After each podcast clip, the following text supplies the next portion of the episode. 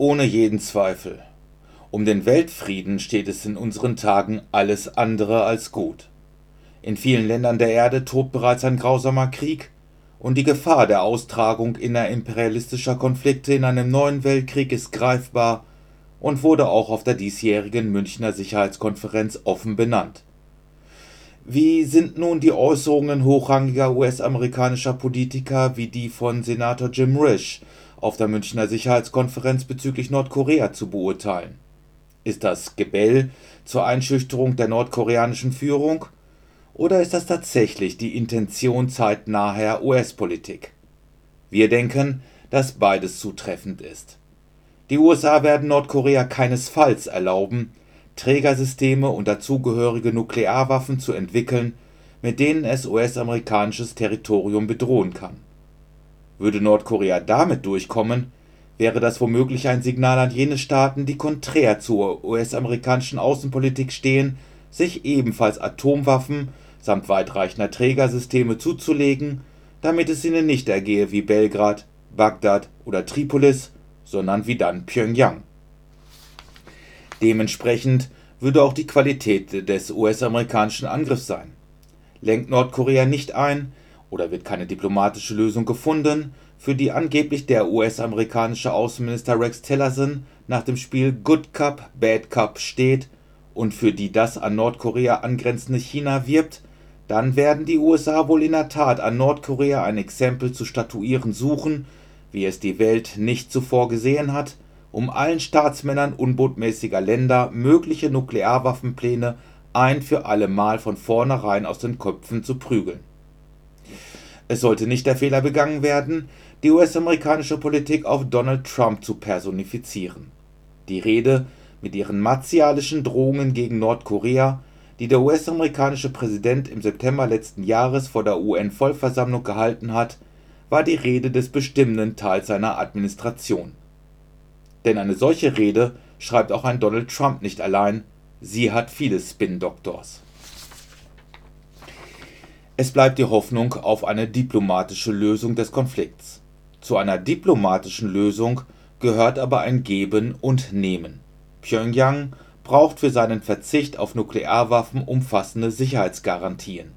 Zu diesen gehören auch die militärische Abrüstung Südkoreas und der Abzug der US-amerikanischen Truppen aus diesem Land.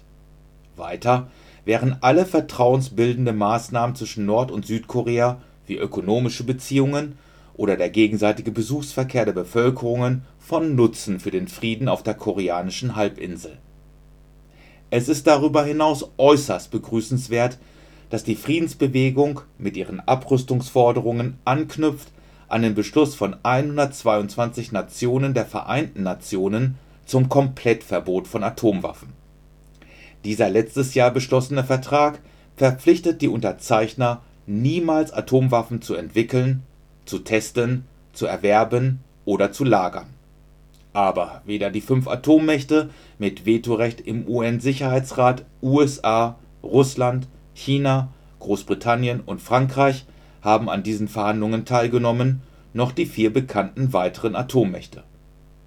Wie die meisten anderen NATO-Staaten gehörte auch die Bundesrepublik Deutschland zu den Boykotteuren dieser Atomwaffenabrüstungsverhandlungen. Es kann aber gar nicht genug betont werden, dass die Atommächte nach dem 1968 ausgehandelten und 1970 in Kraft getretenen Atomwaffensperrvertrag verpflichtet wären, an solchen Verhandlungen konstruktiv teilzunehmen. Dieser sieht nämlich nicht nur das Weiterverbreitungsverbot von Atomwaffen vor, sondern verpflichtete die Atomwaffenstaaten zu zeitnahen, konstruktiven Verhandlungen zur Reduzierung ihrer Atomwaffen auf Null das ganze Gegenteil ist aber bis heute geschehen. Mit dem internationalen Völkerrecht ist es aber wie mit allem bürgerlichen Recht. Entweder es gilt für alle oder es hört auf, Recht zu sein. Dann aber soll man den moralischen Zeigefinger auf Pyongyang bitteschön gleich wieder einpacken. Die weltweite Aufrüstungsspirale scheint im vollen Gange.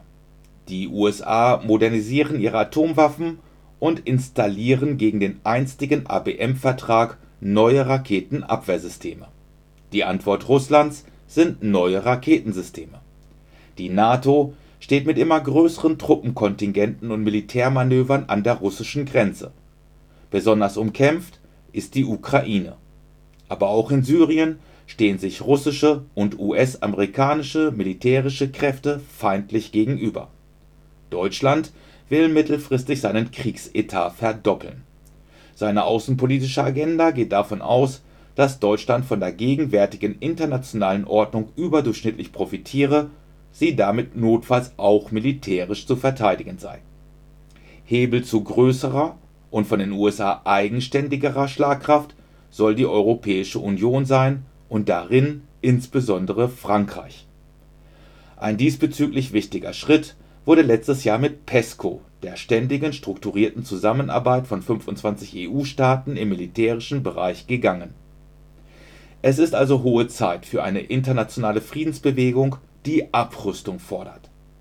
Der marxistischen Linken kommt darin die Aufgabe zu, darüber aufzuklären, warum der Kapitalismus den Krieg in sich trägt wie die Wolke den Regen, wie es Jean Jaurès im Angesicht des Ersten Weltkrieges so treffend formulierte.